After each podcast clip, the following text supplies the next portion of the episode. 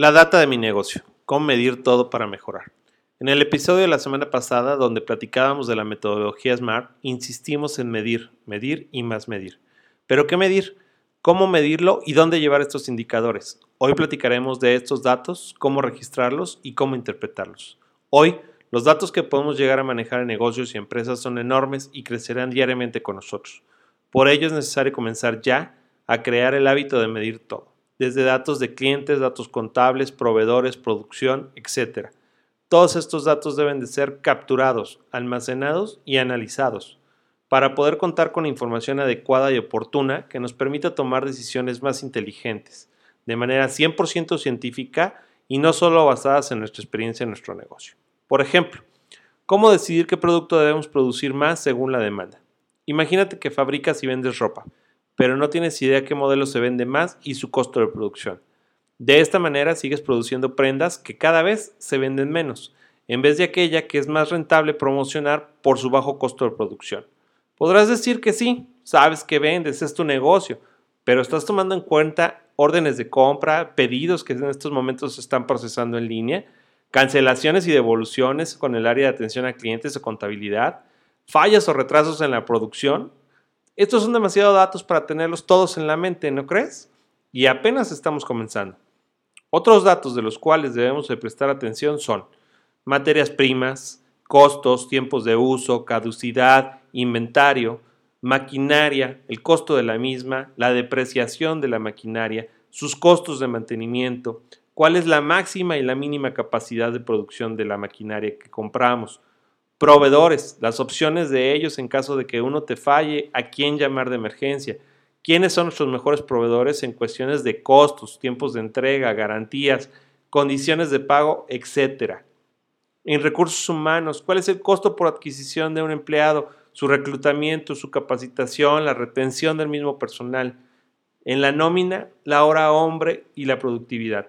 Con estos datos podemos gestionar bonos, salarios y prestaciones.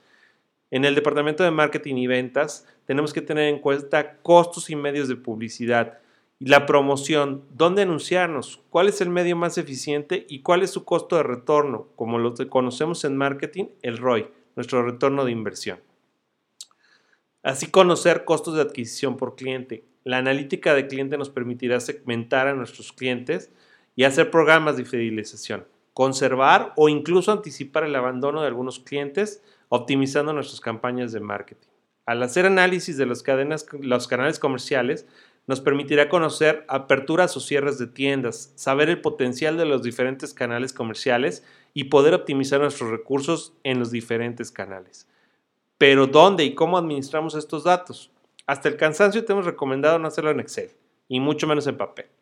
La herramienta mínima recomendable sería un CRM, si no es que un ERP o un software más complejo a la medida de tu negocio, donde nos permita capturar, archivar y catalogar toda esa información desde un lead, que es un prospecto, hasta su recorrido por proceso de compra. Todas y cada una de las interacciones de ese cliente con tu marca y empresa, y no solo de tu cliente externo, también tu cliente interno, llámese empleado o proveedor.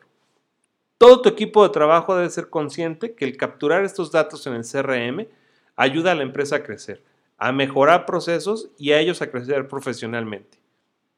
En muchos de los casos les llega a facilitar el trabajo, a reducir procesos innecesarios como pedir de nuevo todo un historial al cliente en cada compra.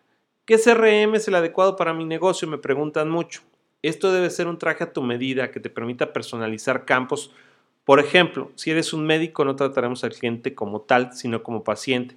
Y no vamos a llevar un campo de cuenta, sino el de un expediente clínico. ¿Quién es el responsable de los datos y su interpretación en tu empresa? El adecuado manejo de tus datos y sus análisis recaen hoy en una figura nueva en los negocios, un analista de datos. Una persona experta que en conjunto con los responsables de cada área se encargará de que toda la empresa ingrese y cuide esos datos para posteriormente su análisis y su uso. Sobra decirte lo importante del buen uso y resguardo confidencial de toda esta información porque junto con procesos internos debes de asegurarte que tu CRM cuente con los niveles de seguridad mínima. Por ejemplo, permitir que todo el mundo ingrese y capture datos, pero solo ciertos perfiles podrán editar, exportar y mucho menos borrar datos. Recuerda que cada cambio en tu negocio es un proceso de mejora continua y no dará resultados mágicos de la noche a la mañana. No te desesperes y comienza ya a capturar esos datos de los últimos cinco años que tienes en Excel, post-tips y cuadernos a un buen CRM. Tu negocio te lo agradecerá y tu competencia te lo reprochará al verse rebasada por ti. Como cada viernes, quiero agradecerte tu tiempo, tu atención y tus oídos. Recuerda compartir esta información con quien pueda serle útil y déjame tus comentarios y sugerencias vía Twitter o LinkedIn. Namaste.